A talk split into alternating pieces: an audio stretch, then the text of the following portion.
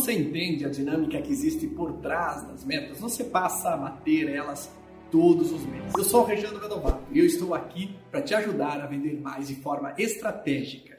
Alguns erros são clássicos entre empresários, gestores e vendedores quando a gente fala de metas. O primeiro deles é focar apenas no resultado. O resultado é algo que você já conquistou e, portanto, está no passado. Ou é algo que você ainda não conquistou e, portanto, ele está no futuro. Tanto no passado quanto no futuro são coisas que você não controla. O que você controla é o presente, ou seja, o que você faz hoje, agora, now, nesse momento, para você bater a sua meta. Um outro erro é não deixar a sua meta num local visível e não monitorar todos os dias. Se preocupa apenas quando já está no final do mês, quando muitas vezes já não tem mais tempo hábil para reverter uma situação negativa. Em 2018, no nosso congresso de vendas anual, nós estávamos com muita dificuldade em batermos a nossa meta de vendas e ingresso. Após o primeiro lote ser um verdadeiro fracasso de vendas, a gente reuniu a equipe então para fazermos uma avaliação e os ajustes necessários. Um integrante da nossa equipe da época sugeriu que colocássemos, portanto, nossos números em um local visível,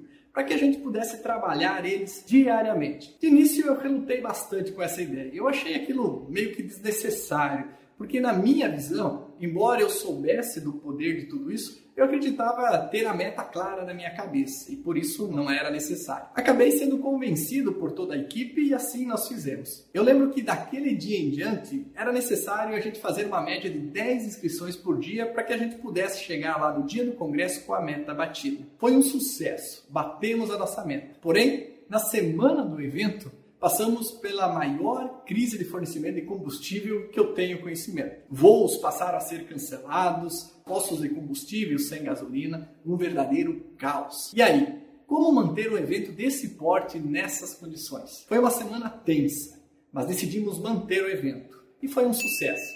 Com tudo isso, eu entendi que não basta apenas saber as coisas, é preciso colocar em prática. Fizemos isso e funcionou. Quando você for apresentar a sua solução para o seu cliente, você precisa lembrar que existe uma galera enorme concorrendo com você, ou com a mesma solução, ou com soluções diferentes para o mesmo problema. O que isso tem a ver com as metas?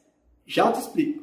Antes, deixa apenas eu te falar que se você tem interesse em aprofundar mais sobre esse assunto, eu gravei um curso 100% online chamado Sete Pilares do Sucesso em Vendas. Nele você vai poder entender a fundo tudo isso. Se quiser conhecer mais, eu vou deixar o link aqui na descrição para você acessar depois. O fato é que existem momentos diferentes dentro da jornada de compra do seu cliente. Entender isso é fundamental para estabelecer as metas da forma correta. Seu cliente não está no momento de compra, ou seja, se ele não está ainda disposto a resolver o problema dele com você, ainda não é o momento, não é a melhor hora para você apresentar uma proposta de vendas.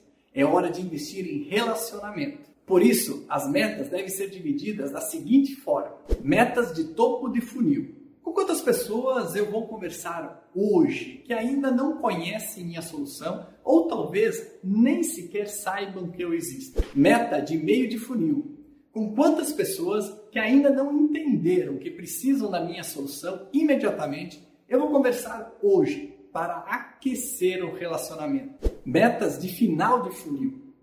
Quantas propostas de vendas eu vou apresentar hoje para pessoas ou empresas que já perceberam que possuem um problema e que precisam resolver imediatamente? Lembre-se, jogue tudo isso em um lugar visível, onde você possa monitorar todos os dias, através de uma contagem regressiva, sempre anotando o que falta e não o que você já realizou. Faça isso e bata suas metas e vendas todos os meses.